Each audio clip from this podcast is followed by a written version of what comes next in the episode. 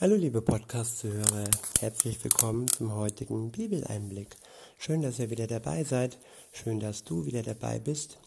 Heute habe ich mal wieder ein Kapitel aus dem Alten Testament, ein Kapitel aus dem Buch Jeremia.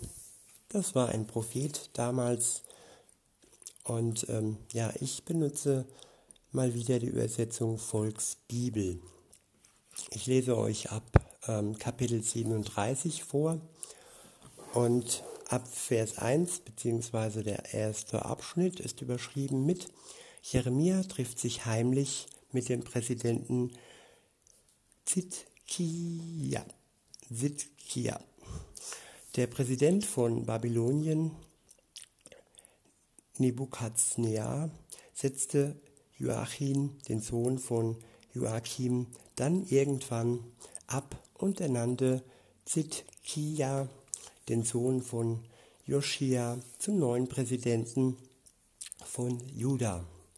Aber auch der neue Präsident hatte keinen Respekt vor dem, was Jeremia von Gott gesagt bekommen und aufgeschrieben hatte. Auch den anderen Politikern, Politikern im Land waren diese Ansagen pups egal.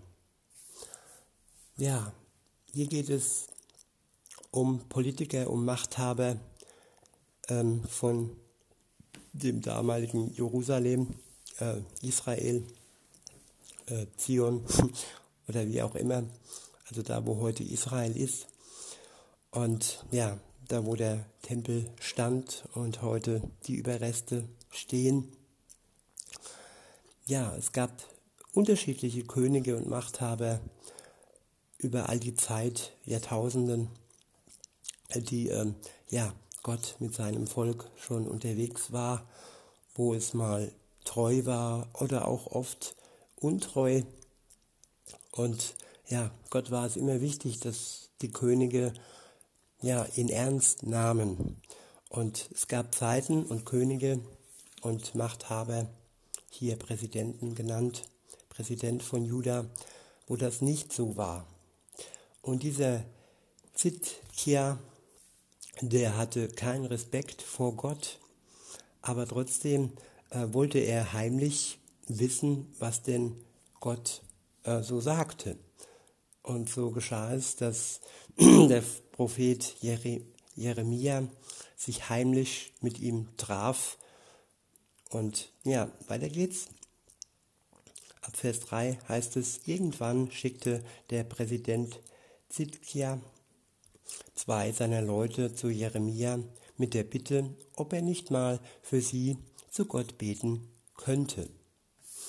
Ja, wenn, wenn man Menschen bittet, dass sie beten, im Auftrag beten, dann ist das schon ein ziemliches Armutszeugnis, so nach dem Motto, ja, ich weiß, ich könnte das selbst tun, aber ähm, ja, vielleicht dachte er ja, er möchte sich die Hände nicht schmutzig machen und sich mit diesem Gott nicht abgeben.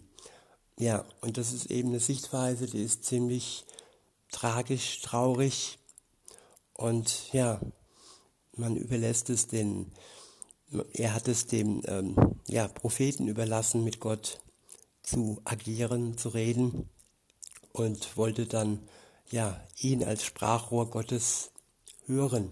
Ja gut, so war es bei vielen damals und in, in meiner Zeit, wo ich aufgewachsen bin, dann gab es äh, im Katholischen den Pfarrer, der praktisch äh, das Sprachrohr Gottes war oder der Papst.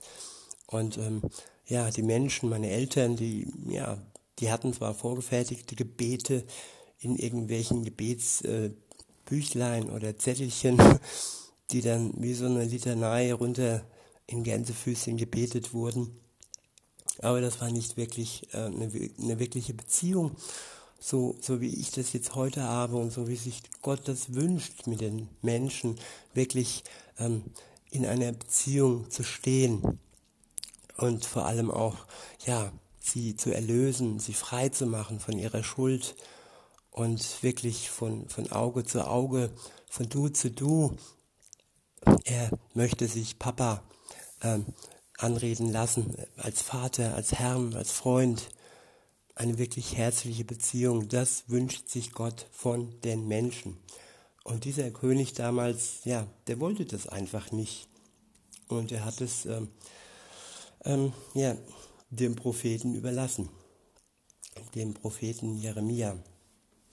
Weiter heißt es dann, die beiden waren Jochal, ein Sohn von Schelemia, und der Priester Zephania, ein Sohn von Maseja. In der Zeit war Jeremia noch nicht im Knast und konnte sich frei bewegen. Mittlerweile war nämlich die Armee vom, vom Präsidenten von Ägypten im Krieg nach Jerusalem marschiert. Als die Babylonier, die bis zu dem Zeitpunkt Jerusalem belagert hatten, davon hörten, dass die große ägyptische Armee unterwegs war, hatten sie sich schnell verpisst. Da redete Gott mit Jeremia. Das kommt jetzt von Gott, dem Gott von Israel. Folgendes sollt ihr Juchal und Zephania, dem Präsidenten von Juda, ausrichten. Der hat euch ja zu mir geschickt, weil er was von mir wissen wollte. Und zwar sagt ihr ihm, dass die Armee vom Präsidenten von Ägypten, die ja eigentlich unterwegs war, um euch zu helfen, schon wieder auf dem Rückweg ist. Ja, Heutzutage geht das alles schnell von der Kommunikation. Damals war das alleine Gottes äh, Wissen, dass er schon wusste, dass ich da diese Armee zurückgezogen hatte. Und damals musste der Präsident, der König von Juda, dies so glauben, vertrauen. Er, er hätte es tun können. Und ja, aber leider tat er es nicht. Weiter heißt es dann, die Babylonier werden wiederkommen, die Stadt angreifen, sie erobern, ein Feuer legen und alles verbrennen. Seid nicht so verpeilt zu glauben, dass die Babylonier tatsächlich für immer ihre Truppen abziehen würden. Das ist auf keinen Fall so. Ja, was für eine Gnade und was, ja, wie toll wäre es doch gewesen, wenn wenn der König hier Gott vertraut hätte. Und alles wäre wirklich gut verlaufen. Und insofern, ja, ist es für uns heute wichtig, dass wir Gott vertrauen, dass wir seinem Wort vertrauen, dass wir es ernst nehmen und nicht äh, den Medien glauben zum Beispiel, sondern alleine Gott glauben, vertrauen und uns nicht irgendwie was einreden lassen oder ja, zu denken, ja, die kommen schon wieder oder die sind nicht abgezogen und uns wird schon geholfen, ich brauche nicht Gott, so nach dem Motto. Weiter heißt es dann ab Vers 10, auf wen ihr fast die ganze Armee, auch wenn ihr fast die ganze Armee schlagen würdet, die gegen euch antritt, und es blieben nur ein paar verletzte Soldaten übrig, dann würden diese paar Männer kommen und eure Stadt abfackeln. Der nächste Abschnitt ist überschrieben mit Jeremia kommt in den Knast. Ab Vers 11 heißt es, nachdem die Armee von den Babyloniern von Jerusalem abgezogen war, um gegen die Armee vom Pharao anzutreten, nutzte Jeremia die Gelegenheit, um einen Besuch bei seinen Verwandten zu machen, die im Gebiet vom Familienstammbaum Benjamin lebten. Dabei wollte er eine Erbangelegenheit von einem verstorbenen Familienmitglied regeln. Als er am Grenzübergang stand, hielt ihn ein Offizier an, der gerade Wache schob. Der Typ hieß Jeria und war ein Sohn von Schelemja und ein Enkel von Hanania. Er sagte, Moment mal, wollen Sie etwa zu den Babyloniern überlaufen? Schwachsinn, sowas würde ich nie tun. Ich bin kein Verräter, antwortete Jeremia ihm. Der Typ glaubte ihm aber nicht und nahm ihn fest und nahm ihn fest. Schließlich landete Jeremia vor den führenden Männern der Stadt. Sie waren alle total sauer auf ihn, sie schlugen ihn ihm sogar ins Gesicht und warfen ihn anschließend in ein Gef eine Gefängniszelle. Diese Zelle lag im Haus vom Staatssekretär Jonathan, das, das man zu einem Gefängnis umgebaut hatte. Jeremia wurde dort in einem Raum im Keller eingesperrt. In dieser Zelle saß er sehr lange fest. Irgendwann hatte der Präsident den Wunsch, nochmal mit ihm zu sprechen. Er holte Jeremia heimlich in sein Haus und fragte ihn, Sagen Sie mal, gibt es etwas Neues von Gott? Tja, das ist ähm, irgendwie immer noch ein König, der sehr, sehr auf Distanz ist, der zwar wissen will, was es denn so alles von Gott äh, zu hören gibt, aber in keinster Weise bereit ist, Gott zu vertrauen, ihm zu gehorchen und seinen Worten ja zu folgen, sie in die Tat umzusetzen. Ja, so wie auch viele Namenschristen, die Sonntag für Sonntag in der Kirche sitzen und sich äh, das Wort Gottes anhören, aber es nicht wirklich in ihr Leben hineinlassen, Gott nicht wirklich vertrauen und es einfach nur wie so ein Roman, wie ein Hollywood-Streifen über sich ergehen lassen und nicht in, in ihr Herz ähm, einfallen lassen.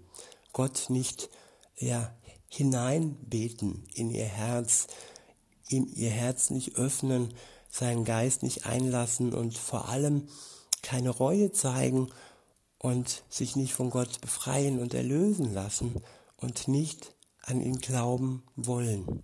Sie überlassen das Glauben anderen und verschenken damit ja das ewige Leben und werden sich damit nicht ähm, retten können.